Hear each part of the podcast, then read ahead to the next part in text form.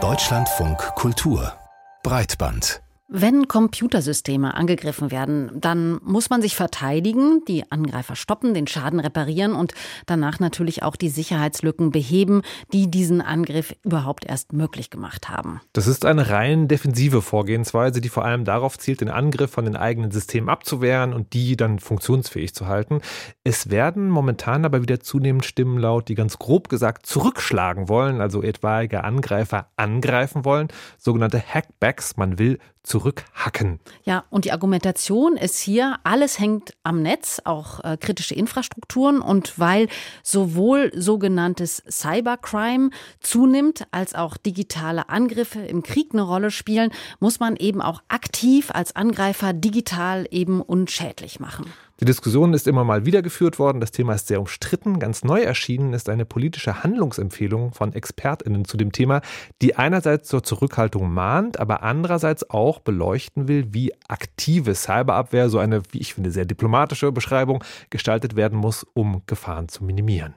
Active Cyber Defense Towards Operational Norms heißt das Papier, das von einem internationalen Team jetzt verfasst worden ist. Und mit dabei waren Sven Herpich von der Stiftung Neue Verantwortung. Und mit dem wollen wir jetzt über das Thema sprechen. Hallo.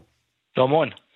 Hackbacks oder aktive Cyberabwehr, können Sie ganz kurz ein bisschen genauer erklären, was da passiert, was das Ziel ist? Den Computer vom Angreifer kaputt machen oder nur herausfinden, wer dahinter steckt? Also im Grunde gibt es zwei äh, Ziele dabei. Das eine Ziel ist wirklich, IT-Infrastrukturen von Kriminellen oder von Nachrichtendienstlichen Akteuren zu disruptieren, sodass sie nicht mehr funktionieren, sodass aktuelle Kampagnen, Spionageoperationen und so unterbrochen werden. Und das andere Ziel ist es herauszufinden, wer denn vor allem welcher Staat denn hinter so einer Operation steckt. Hm, wir kommen jetzt gleich nochmal dazu, warum Hackbacks umstritten sind. Vorher würde ich aber ganz gern nochmal fragen, was sind denn die Argumente für Hackbacks, also statt der reinen Defensive? Da die Studie, die, bei der Sie ja mitgemacht haben, so ein bisschen die Tonalität hat, dann, wenn schon, dann wollen wir es richtig machen. Ähm, halten Sie die für alternativlos? Also ich glaube, vorweg muss man sagen, dass es sich hier um eine, eine einstellige Zahl von ähm, Aktivitäten pro Jahr handeln würde, wo man das überhaupt anwenden muss. Also ein mhm. verschwindend geringer Teil, äh, der wichtigste Teil ist IT-Sicherheitsmaßnahmen, Residenzmaßnahmen und so weiter. Ähm, es gibt aber äh, Edge Cases, sage ich mal, so einzelne Fälle, wo es sinnvoll sein kann, zum Beispiel bei Cyberkriminellen, deren IT-Infrastruktur zu disruptieren. Und das hat sich in den letzten Jahren auch gezeigt, dass das zumindest äh, mittelfristig erfolgreich sein kann, wenn man es eben richtig macht. Aber wie gesagt, kleine Anzahl von Fällen. Der große Anzahl von Fällen wird man mit IT-sicherten Resilienzmaßnahmen Herr werden müssen. Und was sind denn aber, wenn man das dann macht, die Gefahren von den Hackbacks, vor denen Sie waren? Naja, ähm, wahrscheinlich werden die meisten dieser ähm, Maßnahmen nicht im eigenen Land stattfinden. Das heißt, wir werden Operationen durchführen in unterschiedlichen Ländern, einmal im Herkunftsland, wenn es gut läuft, aber natürlich auch in Drittländern. Das können auch Alliierte und Partner sein. Das kann immer zu einer diplomatischen Eskalation führen oder zu diplomatischen Konflikten.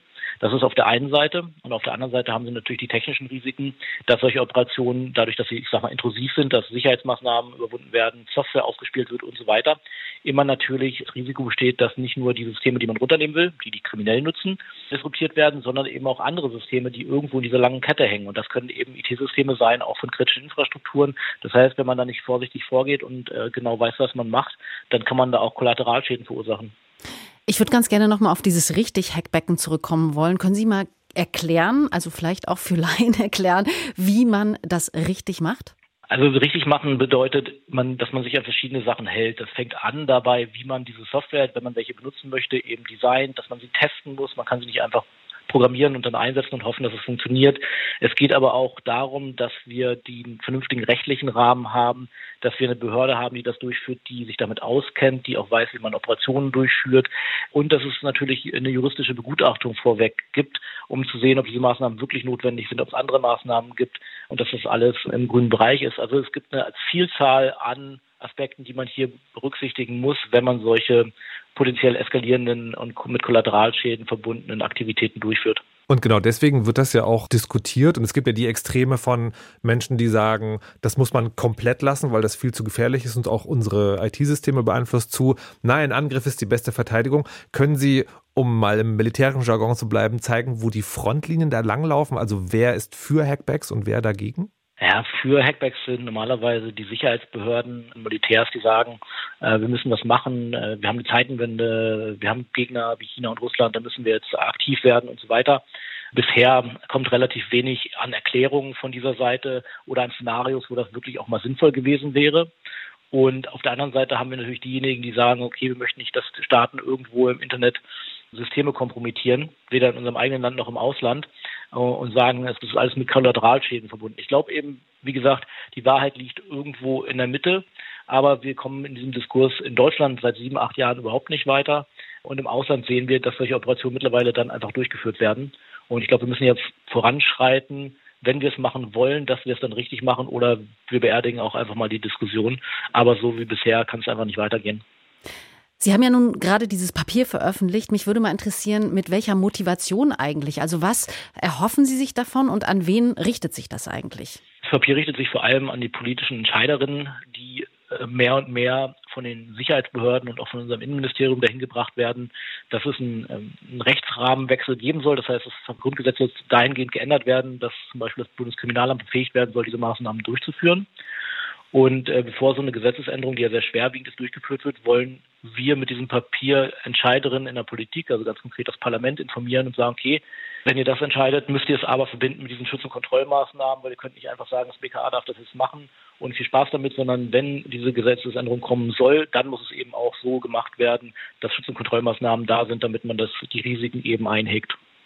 Ich würde jetzt gerne zum Schluss noch äh, über eine Grundannahme sprechen wollen, weil es geht ja hier um die Reaktion auf einen Angriff. Das heißt, diese ganze Diskussion scheint irgendwie stillschweigend vorauszusetzen, dass man keine Cyberangriffe selber ausführt, also keinen Cyberangriffskrieg führt. Ist das tatsächlich in Deutschland oder der EU ein Grundpfeiler oder wird darüber nur nicht gesprochen und das ist die nächste Diskussion, die uns blüht? Das ist in der Tat die nächste Diskussion, die wir haben werden. Natürlich ist es so, dass Nachrichtendienste, zum Beispiel unser Bundesnachrichtendienst, Cyberoperationen im Ausland durchführt. Dafür hat er auch die rechtliche Grundlage. Und es ist natürlich so, dass die Bundeswehr im Rahmen von Auslandsmandaten und vom Spannungs- und Verteidigungsfall die Möglichkeit hat, im Ausland Cyberoperationen durchzuführen, die zum Beispiel disruptieren können. Dafür gibt es die Rechtslage schon und da ist auch allen Beteiligten, Eingeweihten, sage ich mal, klar, dass das möglich ist und dass das gemacht wird. Aber auch da ist ein Punkt, wo wir sagen müssen, das müssen wir mehr in die Öffentlichkeit bringen. Und auch hier müssen wir über entsprechende operative Normen reden. Hier müssen wir darüber reden, was wollen wir bis zu welcher Grenze und was wollen wir nicht mehr. Das ist nicht nur in Deutschland so, auch in den anderen EU-Staaten. Sagt Sven Herpich von der Stiftung Neue Verantwortung. Vielen Dank, Herr Herpich, für das Gespräch.